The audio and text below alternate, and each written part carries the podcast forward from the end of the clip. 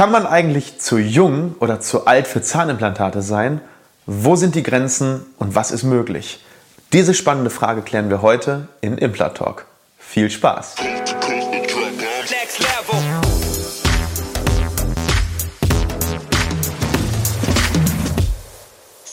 Hallo liebe Community, mein Name ist Dr. Stefan Helker und ich heiße euch herzlich willkommen bei der Audioversion unseres erfolgreichen YouTube-Formates Implatalk.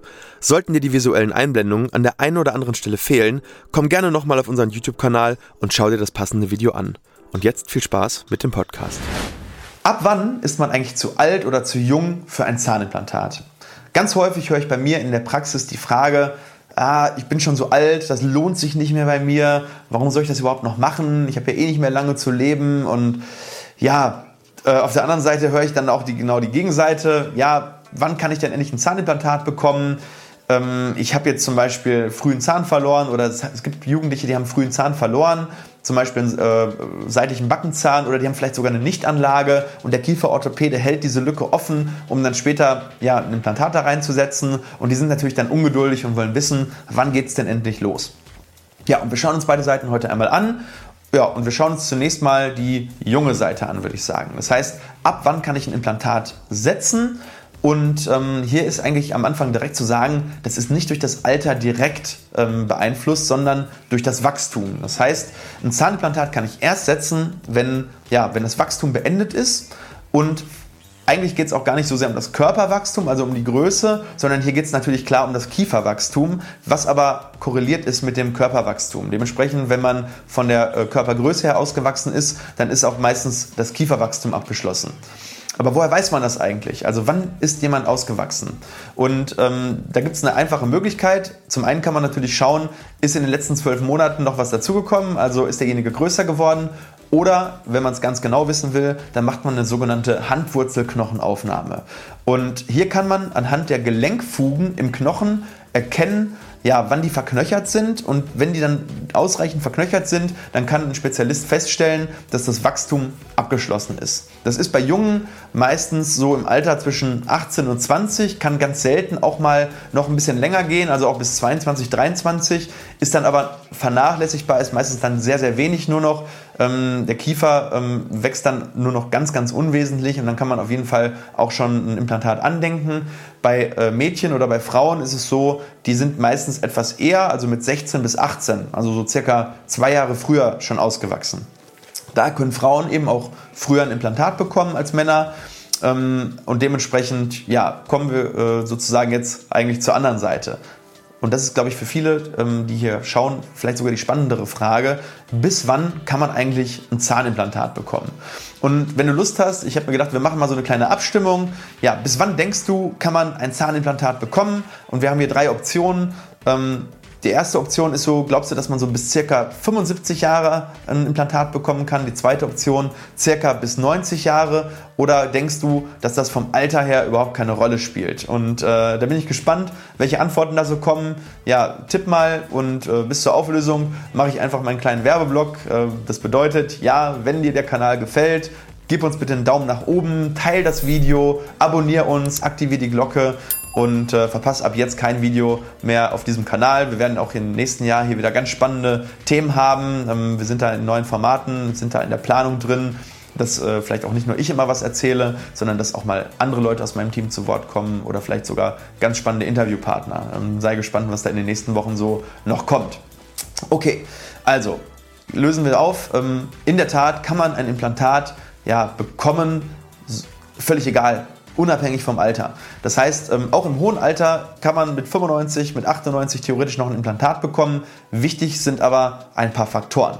Also als Arzt muss ich hier immer abwägen, ist der Gesundheitszustand des Patienten ausreichend gut.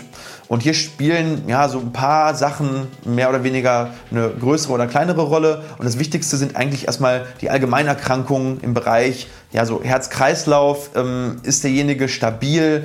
Ähm, wie sieht es aus mit dem Allgemeinzustand? Gibt es Allgemeinerkrankungen, die eine OP an sich verhindern oder zu risikoreich machen? Ja, das heißt, ähm, ein Implantat ist immer noch ein Wahleingriff und wenn die Implantation den ähm, Allgemeinzustand eines Patienten theoretisch verschlechtern könnte, dann sollte man davon absehen. Es ist natürlich nur eine kleine OP und man versucht bei älteren Patienten natürlich immer so den, ja, sag ich mal, den wirtschaftlich und auch den Aufwand ähm, möglichst gering zu halten.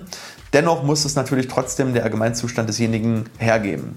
Wichtig ist auch der geistige Zustand, also derjenige muss sich auch dessen bewusst sein, was er da einwilligt, ähm, ob er das wirklich haben will. Aber es gibt mittlerweile so viele ältere Herrschaften, die weit über die 90 gehen und wirklich mental topfit sind.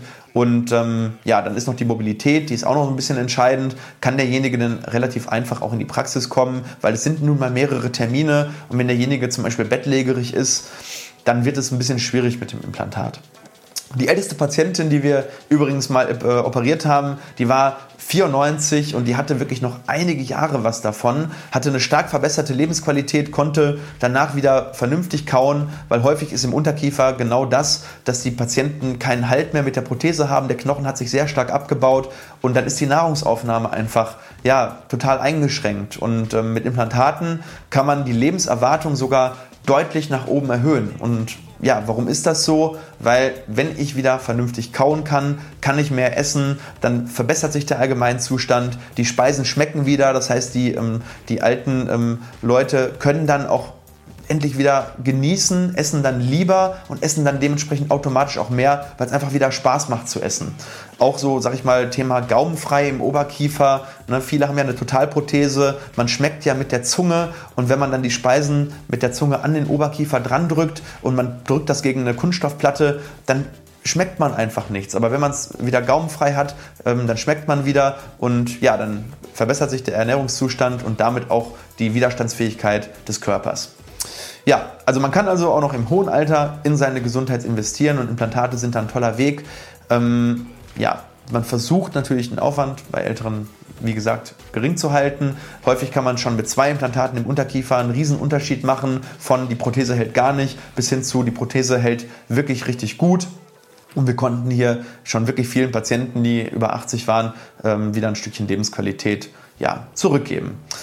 Hast du Fragen zu diesem Thema? Dann schreib mir in die Kommentare. Ich bin wie immer unten, ähm, ja, stehe Rede und Antwort. Ich versuche immer möglichst schnell zu antworten. Mittlerweile kommen sehr, sehr viele Fragen. Manchmal schiebe ich das so ein bisschen und beantworte dann on Blog so einmal am Tag oder spätestens alle zwei Tage alle Fragen. Ähm, ich freue mich aber, ähm, ich finde das toll, dass hier so viele Leute mitmachen. In dieser Community ist mittlerweile wirklich richtig groß geworden. Und äh, ja, ich freue mich auf eure Interaktion. Ich freue mich auch über ein Abo und ähm, wünsche euch eine tolle Zeit bis dahin und sehe euch in der nächsten Woche. Bis dahin, euer Doc Helker.